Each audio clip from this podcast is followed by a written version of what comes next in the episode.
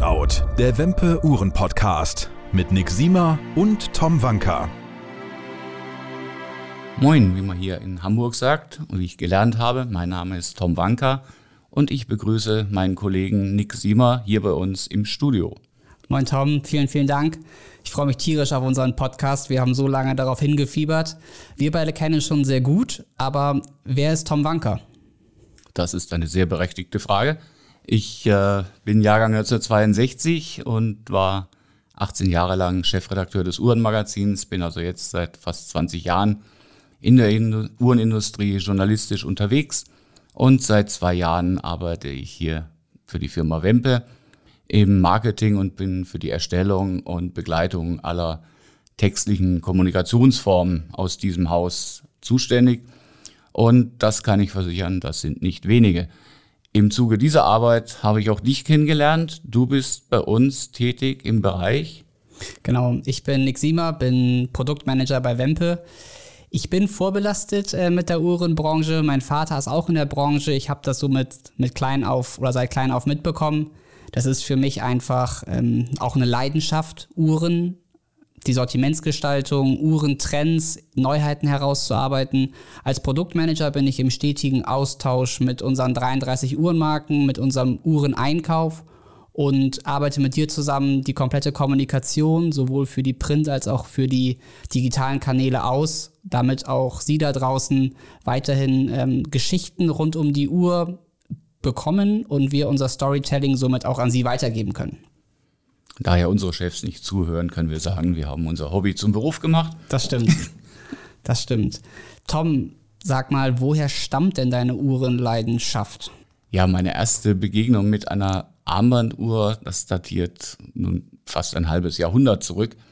Ich kann, ich, wie gesagt, ich bin ja Jahrgang 62, das waren Zeiten, da hat man auch nochmal zum Telefonhörer greifen müssen, um dort die Uhrzeit abzurufen. Das war auch im öffentlichen Raum noch lange nicht so weit verbreitet wie heute. Und ich werde es nicht vergessen, mein Vater musste damals äh, eine neue Armbanduhr kaufen und hatte mir dann seine alte zu Untersuchungen gegeben. Da war ich wahrscheinlich so zehn Jahre alt und äh, ich konnte ihm dann abends stolz verkünden, dass es mir also gelungen war, die Uhr zu öffnen und auch diesen kleinen Faden, ähm, der da in dem Werk herumhing, ähm, zu entfernen. Heute weiß ich natürlich auch, das war die Spirale und die Unruhe.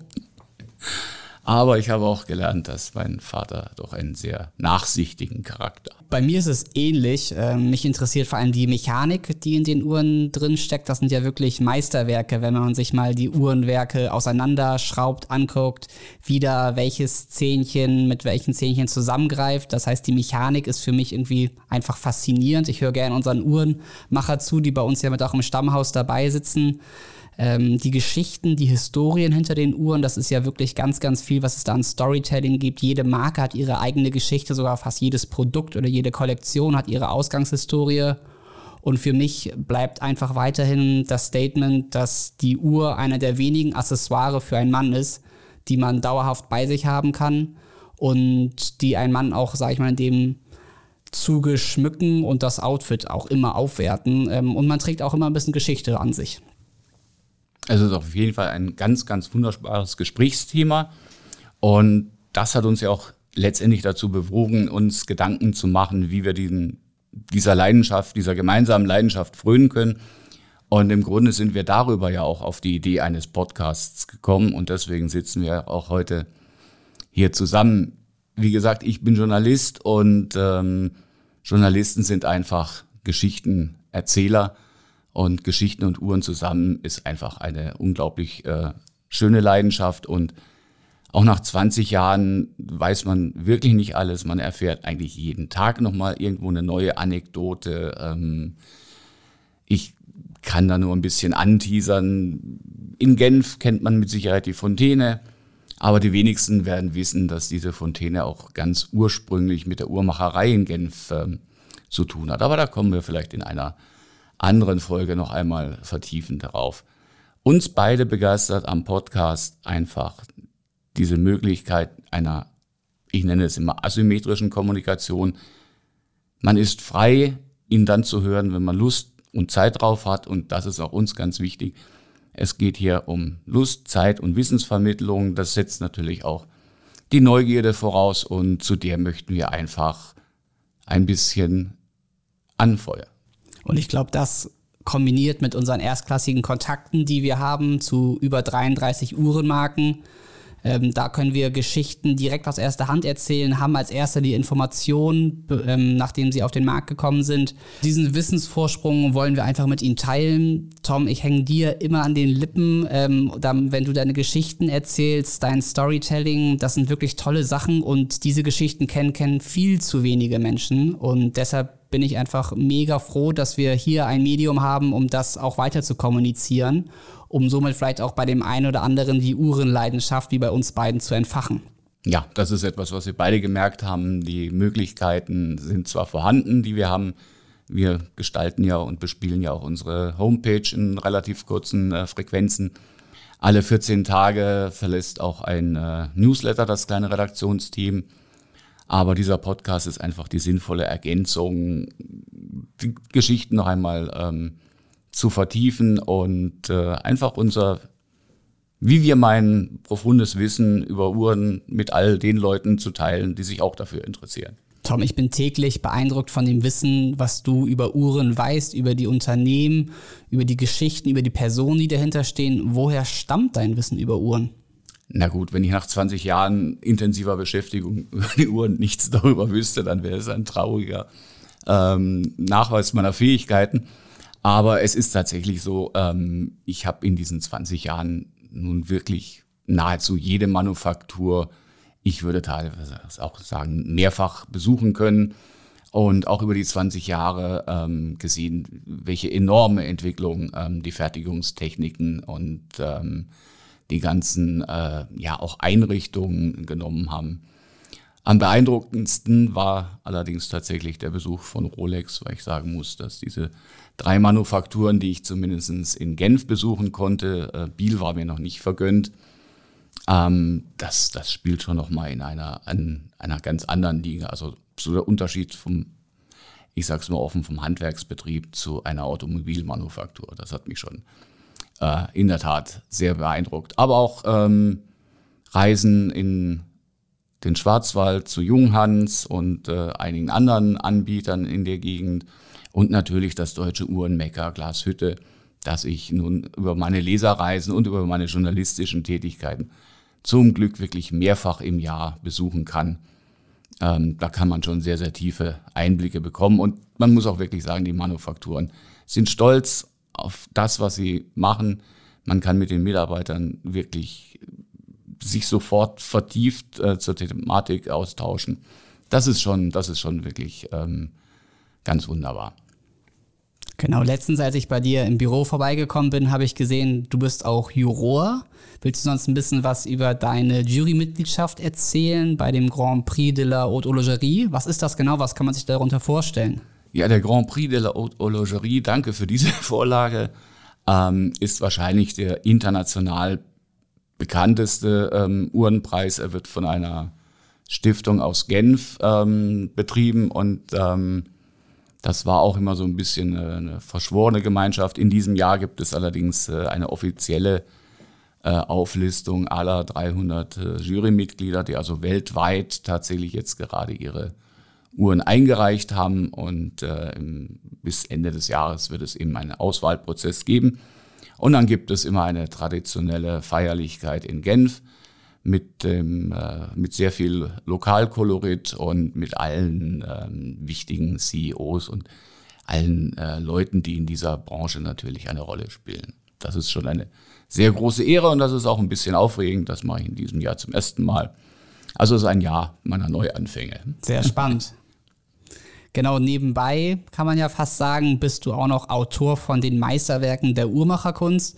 Bei Wempe ein Medium, was seit über 20 Jahren Bestand hat. Willst du darüber ein bisschen was erzählen? Willst du einen kleinen Ausblick geben? Ich habe gesehen, du bist da auch gerade mittendrin in der Texterstellung. Ja, das nebenbei möchte ich mir verbeten haben. Das ist tatsächlich zurzeit meine Haupttätigkeit. Ähm, die Meisterwerke der Uhrmacherkunst sind ein, sind eigentlich die möchte schon sagen, berühmten schwarzen Bände, die äh, das Haus Wempe jedes Jahr auflegt. Ähm, das nun auch schon seit äh, 20 Jahren und ähm, der Umfang ist auch schon im letzten Jahr erheblich angestiegen auf über 200 Seiten. Ein Buch, das es kostenlos in unseren Niederlassungen ähm, gibt, das man sich aber auch ähm, äh, online äh, als PDF downloaden kann. Aktuell bin ich äh, tatsächlich ähm, sehr beschäftigt mit den Artikeln. Wir beschreiben eben aktuelle Produkte, aber auch äh, es gibt immer zwei Schwerpunktthemen und das darf ich in dem Jahr schon verraten. Der Schwerpunkt wird zum einen integrierte ähm, Metallarmbänder sein und der andere ist äh, das Jubiläum 175 Jahre Geschichte Glashütte. Genau, auf die integrierten Metallbänder, was genau dahinter steht, gehen wir ja auch in den folgenden Sendungen nochmal ein. Das ist ja ein Buzzword, wenn man das so nennen möchte, was ja derzeit sehr, sehr häufig fällt. Da gehen wir aber nochmal detailliert drauf ein. Super, ich glaube, das war es erstmal, sage ich mal, zu deinem Wissen. Da muss ich natürlich nochmal richtig reinklotzen, um das aufzuholen. Äh, das ist sehr, sehr spannend, auch für mich. Das kriegen wir zusammen hin. Ich kann nur zu mir noch ergänzen, ähm, neben meiner Leidenschaft zu Uhren, wo ich wirklich täglich mich in Uhren reinlese, Neuheiten mir durchlese, Presseinformationen durchlese, habe ich auch Verkaufserfahrungen sammeln dürfen in New York, in Paris, in Peking und auch in München, wo ich auch einfach den Endkonsumentenkontakt ja, erleben durfte. Und äh, es ist einfach super spannend zu sehen, wie ein Verkaufsgespräch individuell von Kunde zu Kunde unterschiedlich ist. Und wir beiden hatten ja letztes Jahr unseren ersten großen Aufschlag gemeinsam als Neuheiten-Kommunikationsteam auf den Uhrenmessen. Dieses Jahr leider ausgefallen. Aber das war wirklich eine Freude, da mit dir über die Messe zu gehen, uns die Produkte anzugucken, Highlights festzulegen. Das war wirklich einfach enorm und ich hoffe, dass wir dieses Wissen und diesen Spaß auch hier in diesem Podcast weitervermitteln können. Ja, das vermisse ich auch. Also die beiden Uhrenmessen im letzten Jahr mit dir und mit Sarah zusammen aus dem Social Media Team, das hat mir schon wirklich sehr, sehr viel Freude bereitet und auch die äh, Schnelligkeit, mit der mir dann es uns gelungen ist, ähm, in, in die Kommunikation zu kommen und das alles zu veröffentlichen an Neuheiten und an Bewertungen. Und das wollten wir in diesem Jahr eigentlich wirklich ausbauen und ähm, aber wie gesagt, die aktuelle Situation ähm, mit den Messen ist einfach etwas schwierig. Da denke ich, auch unser Podcast mit seinen Themen, die wir vorbereitet haben, ähm, wird ein bisschen in der Lage sein, diese Lücke auch zu schließen. Du hast es gerade angesprochen mit den nächsten Themen. Was sind denn die nächsten Themen? Ja, du hast es eigentlich selber schon vorbereitet, ähm, weil du im Gegensatz zu mir ja zu Recht betont hast, dass du dich auch äh, in den Verkaufsgesprächen schon sehr tapfer geschlagen hast. Und ähm, die nächste Folge soll eigentlich so ein ideelles Verkaufsgespräch sein, wo wir einfach mal ganz tief ähm, in die Trickkiste greifen und äh, einfach mal unser gesamtes Uhrenwissen über einen potenziellen Käufer ausschütten und einfach mal erklären, was die, äh, was die entscheidenden Kriterien sind, um sich auch selbst dann diesen, diesen Kaufprozess ein bisschen ähm, präsenter zu machen. Ähm, was fasziniert uns äh, an der mechanischen Uhr? Schon einmal die Tatsache, dass sie energieunabhängig ist. Sie hat keine, sie hat keine Batterie, sie hat in der Hinsicht äh, keinen Verbrauch. Sie lebt von unserer körperlichen Energie, entweder durch die Aufmerksamkeit, die wir täglich mit, ähm, wenn wir sie von Hand aufziehen müssen. Ähm, sie ist aber auch, äh, es gibt auch die Möglichkeit, mit einem Automatikaufzug die Körperbewegung einfach umzulenken und einzusetzen und äh, in einem kleinen Federhäuschen wird dann diese Energie für ein oder zwei oder ganz viele Tage gespeichert. Das ist einfach schon faszinierend zu beobachten. Das ist etwas, was man auch noch sehen kann. Dieses Zusammenspiel dieser winzigen Rädchen, ähm, sie, sie herzustellen, sie zusammenzubauen, zu ölen, zu schmieren, am Laufen zu halten, das ist einfach eine ganz, ganz große Handwerkskunst und ähm, Feinmechanik gibt es in keiner schöneren Form als in einer mechanischen Armbanduhr. Und wenn sie dann natürlich auch noch ähm, auf die Sekunde genau läuft, ähm, macht es uns äh, große Freude, aber ähm, es ist einfach auch eine, noch, wie soll ich denn sagen, eine Messung der Zeit, die aus einer anderen Zeit zu stammen scheint. Und das macht uns, glaube ich, beiden so ganz viel Freude an dem Thema. Genau, zusätzlich ähm, das Thema Komplikation ist ja auch immer groß, das werden wir auch in den nächsten Folgen mit beleuchten, dass eine Komplikation nicht immer negativ ist, sondern dass eine Komplikation als Funktionalität einer Uhr ähm, versinnbildlicht wird. Ähm, und wir haben schon ganz konkrete Themen auch in der Planung.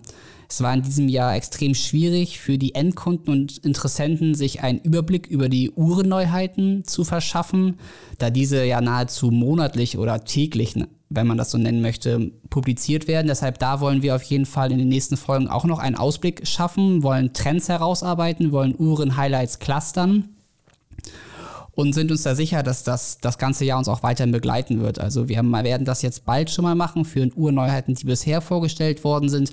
Aber ich bin mir sicher, dass wir Ende des Jahres da noch mal eine zweite Folge von abhalten werden, da gerade zum dritten und vierten Quartal hin die Uhrenmarken da schon einiges angekündigt haben. Ja, das ist unser ähm, fester Vorsatz. Ähm, das hat sich nun wirklich in diesem Jahr extrem verändert. Früher bekamen wir eigentlich zu Anfang des Jahres alle Uhren auf einen Schlag präsentiert. Man konnte auch schon ein bisschen die, auch als Verbraucher schon ein bisschen die lange Linie erkennen. Jetzt zieht sich dieser Prozess eigentlich schon seit Wochen und Monaten hin. Ich weiß gar nicht, in wie vielen Videokonferenzen ich jetzt schon saß und äh, man sich natürlich dann irgendwelche die Uhren in PowerPoint ansehen konnte. Ähm, und wir haben nun versucht, auch ein neues ähm, Instrument hier reinzubringen, wir werden Interviews äh, mit den CEOs der Marken direkt führen, um auch den Endkunden die Möglichkeit zu geben, wirklich mit den entscheidenden Lenkern sich über die Neuheiten auszutauschen und aber auch etwas über ihre Strategien und ihre Einschätzungen über die Zukunft der mechanischen Uhr ähm, zu erfahren. Kannst du da schon Einblicke geben, wer da die nächsten Gesprächspartner sein werden? Ja, ich darf schon ein bisschen äh, etwas ausplaudern. Also wir haben die Zusagen von Wilhelm Schmidt, äh, der nun auch schon seit äh, langer Zeit die Geschicke von A. Lange und Söhne in Glashütte als verantwortlicher CEO leitet. Ähm, dann, da freue ich mich auch schon sehr darauf, äh, Georges Kern von Breitling, die nun auch eine enorm performante Marke zurzeit ist, wird zu Gast sein bei uns und natürlich auch äh, Christoph Granger Herr, der CEO von IWC, hat uns zugesagt, dass er uns sehr gerne Rede und Antwort stehen wird. Das klingt sehr spannend, ein tolles Portfolio aus verschiedenen Marken, auch mit verschiedenen Hintergründen. Das wird, glaube ich, ein richtig spannendes Thema, was wir, was die Zuhörer da erwarten können. Ja, und ganz besonders freue ich mich natürlich auch noch über die Zusage unserer gemeinsamen Chefin, nämlich Kim Eva Wempe, die einfach auch uns mal äh, erzielen wird, ähm, dass Wempe ein Familienunternehmen ist, was ich, was mir klar war, was ich aber immer wieder feststelle, dass das auch in der Kommunikation, auch in unserer Kommunikation nach draußen gar nicht so klar ist. Man sieht immer nur die Niederlassungen, redet schnell von einer Kette. Dabei ist Wempe tatsächlich ein ähm, Familienunternehmen, das nun in vierter Generation von der Familie Wempe geführt wird. Also es gibt einen Herrn und eine Frau Wempe. Genau. Die Bandbreite ist groß, was sie hier zukünftig erwarten wird, von den angesprochenen Produktneuheiten bis hin zu exklusiven Einblicken, die sie nur bei uns erhalten, mit den CEOs, mit unserer eigenen Inhaberin, auch Frau Kim Eva Wempe. Und Tom, du konntest auch einige Kontakte aus deiner Redaktor Redaktionszeit ähm, gewinnen. Was kann uns da noch erwarten in Zukunft? Ja, das äh, hat sich nun auch äh, gerade vor kurzem sehr schön ergeben dass wir auch die Chefredakteure von Armbanduhren und vom Uhrenmagazin ihre Bereitschaft signalisiert haben, uns ähm, teilhaben zu lassen an ihrem profunden Wissen. Besonders freue ich mich dann auch noch über meinen Schweizer Kollegen Roger Röger, der zum einen einen ähm, sehr interessanten Blog seit Jahren führt zum Thema Taucheruhren, aus dem auch ich sehr viele Erkenntnisse gezogen habe. Und da werden wir versuchen, da zum Thema Taucheruhren ein Special zu machen und ähm, parallel dazu ist Roger auch ähm, Chefredakteur der Watchtime in den USA. Also auch da haben wir einen sehr prominenten Gesprächspartner gefunden. Da freue ich mich schon wirklich sehr darauf. Eine Sache noch zu deiner Person, die wir, glaube ich, vorhin unterschlagen haben. Du hast auch einen eigenen Uhrenblog, oder? Willst du da noch ein paar Worte zu sagen? Ja, ich ähm, führe jetzt seit 14 Monaten einen kleinen persönlichen Uhrenblog äh, unter dem Namen 10 vor 2. Ähm, der Name ergibt sich eigentlich für Kenner selbstredend, weil 10 vor 2 eigentlich die ideale Zeigerstellung ist, wenn man eine Uhr fotografiert, dann scheint die Uhr quasi zu lächeln, weil ich in der Recherche festgestellt habe, dass alle URLs wo das Thema Zeit oder Uhren oder sonst irgendwas vorkommt, eigentlich schon äh, irgendwie mit Beschlag belegt sind. Und dort gibt es werktäglich äh, ein, mindestens eine News aus der Branche. Und ich erlaube mir eben, deswegen ist es ein persönlicher Blog, die immer mit einem kleinen, mehr oder weniger suffisanten Kommentar zu versehen. Sehr lesenswert auf jeden Fall. Ich kann das weiterempfehlen. Dankeschön. Ja, wenn wir schon bei den persönlichen Geschichten sind, ähm, dann noch vielleicht zum Ende hin unseres Podcasts, ähm, gestehe doch mal, was war deine erste Uhr? Also ich hatte natürlich als Kind schon diverse Uhren. Ich würde sagen, meine erste richtige Uhr war eine Longines Hyto Conquest. Die habe ich damals zur Konfirmation erhalten. Hab sie auch immer noch gerne um. Das ist einfach eine tolle Einstiegsuhr, die für den ganzen Alltag gedacht ist. Sowohl zum Anzug sieht die super aus mit dem Edelstahlarmband, als eben auch zum sportlichen Outfit in der Freizeit. Und über die Zeit habe ich auch gelernt, wir haben viel über mechanische Uhren gesprochen, aber auch Quarzwerke haben ihre Vorteile. Die Uhr lasse ich häufiger mal liegen und ich freue mich immer wieder, wenn ich sie dann wieder umbinden kann und die Zeit noch richtig läuft. Das heißt auf jeden Fall, Quarzuhren gehören auch mit in diesen Podcast rein. Und das ist die Geschichte zu meiner Longines Hyto Conquest, die ich jetzt seit nunmehr zehn Jahren trage. Tom, was war denn deine erste Uhr? Ja, das war so ähnlich, aber doch ganz anders. Ähm, meine erste Uhr war ein Kommunikationsgeschenk meines Großvaters, der in der DDR lebte. Und er wollte mir unbedingt, das hat er mir versichert, eine Uhr aus Glashütte schenken. Das sagte mir gar nichts, aber das war für mich der erste Moment in meinem Leben, wo ich von dieser bezaubernden Ortschaft ähm, tatsächlich gehört habe. Ähm, die war aber, das waren alles Exportuhren. Die Glashütte-Uhren waren einfach in der DDR nicht zu bekommen. Deswegen war meine erste Uhr, wenn ich mich recht entsinne, tatsächlich eine mechanische Uhr, auch eine Automatik, ein vergoldetes Gehäuse. Und der Firmenname war, denke ich, Slava. Die Uhr gibt es aber heute leider nicht mehr. Ich äh, hatte dann einen sehr interessanten Erkenntnisprozess, was das Thema Wasserdichtheit anbetrifft. Oh, ja, das kann ich mir vorstellen. Das Stichwort Glashütte ist jetzt schon häufiger gefallen. Zum einen gerade bei deiner ersten Uhr. Wir hatten es oben als das Uhrenmecker. Was trägst du denn heute als Uhr? Ich kann da auch Glashütte auf deinem Zifferblatt erkennen. Ja, das ist, das ist eine doppelte Verknüpfung. Ich trage heute tatsächlich ähm, eine Uhr, die ich mir selbst gekauft habe. Das möchte ich nochmal betonen. Es ist äh, die CW4 von Wempe Glashütte. Also Wempe ist nicht nur ein Uhrenhändler, sondern auch äh, ein Uhrenhersteller, der auch äh, historisch in äh, Glashütte seine geschichtlichen Verknüpfungen hat. Und ähm, die CW4 ist, habe ich damals gewählt, weil sie für mich das schönste Zifferblatt aus der Kollektion schlicht ergreifend hat. Das ist auch das erste Automatikwerk, ähm, ein Manufakturwerk, das eben in Glashütte auch äh, montiert wird und ganz besonders begeistert hat mich die Tatsache, dass es um das Datum noch ein kleines Fensterriemchen gibt und dass die Datumsscheibe im gleichen Ton gehalten ist wie die Zifferblattfarbe. Und das sind so Details, ähm, die lassen eben mein Herz höher schlagen. Und ich kann sagen, auch wirklich eine tolle Dresswatch. Was Dresswatch genau bedeutet, werden wir in den nächsten Gesprächen dann auch nochmal darstellen. Und wenn ich jetzt den äh, Blick auf dein Handgelenk schweifen lasse, was erkenne ich da?